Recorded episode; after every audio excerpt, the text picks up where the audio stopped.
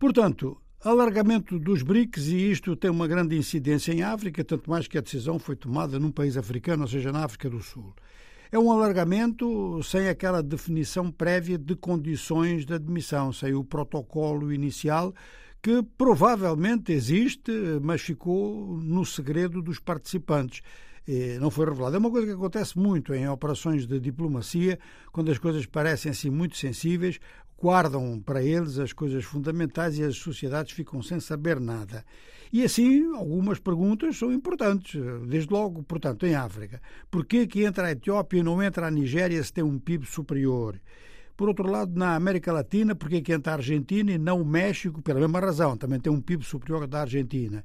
E, enfim, na Ásia, pelo menos em PPP, o PIB da Indonésia é superior ao da Arábia Saudita.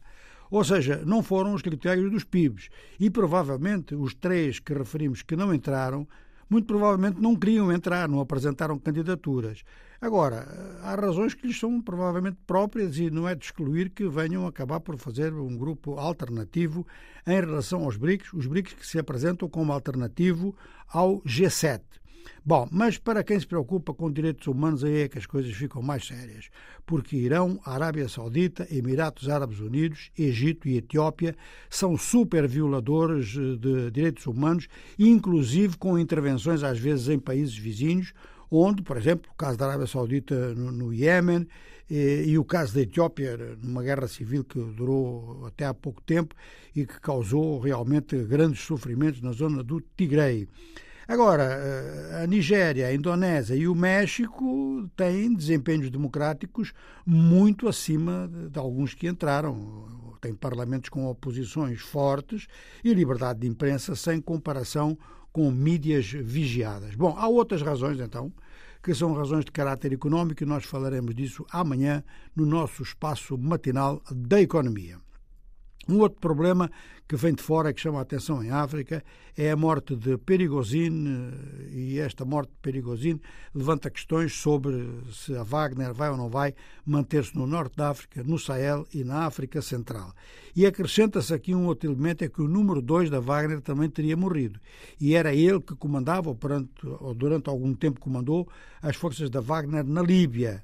É claro que a ideia geral, assim, em princípio, segundo se sente, é que não deve haver alteração quanto à presença russa nessas áreas, mas pode haver mudanças, digamos, de fachada ou mudanças eh, de designação.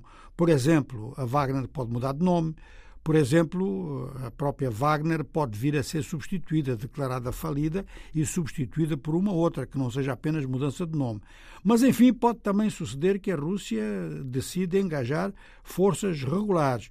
E isto pode acontecer bastante na Líbia. Aliás, neste momento está a terminar a visita do ministro da Defesa da Rússia ao leste da Líbia. Já aqui falámos nisto e isto pode estar apontado, pode estar a apontar para então a introdução de forças regulares. É de sublinhar que o Mediterrâneo é uma zona estratégica válida para todo o mundo, inclusive para a Rússia e talvez para a Rússia mais do que para muitos outros. A Rússia, que tem um bom ponto de apoio já na Síria, não deve estar a rejeitar a hipótese de ter um segundo ponto de apoio na Líbia. E estes pontos de apoio no Mediterrâneo são de valor estratégico enorme desde o tempo dos romanos.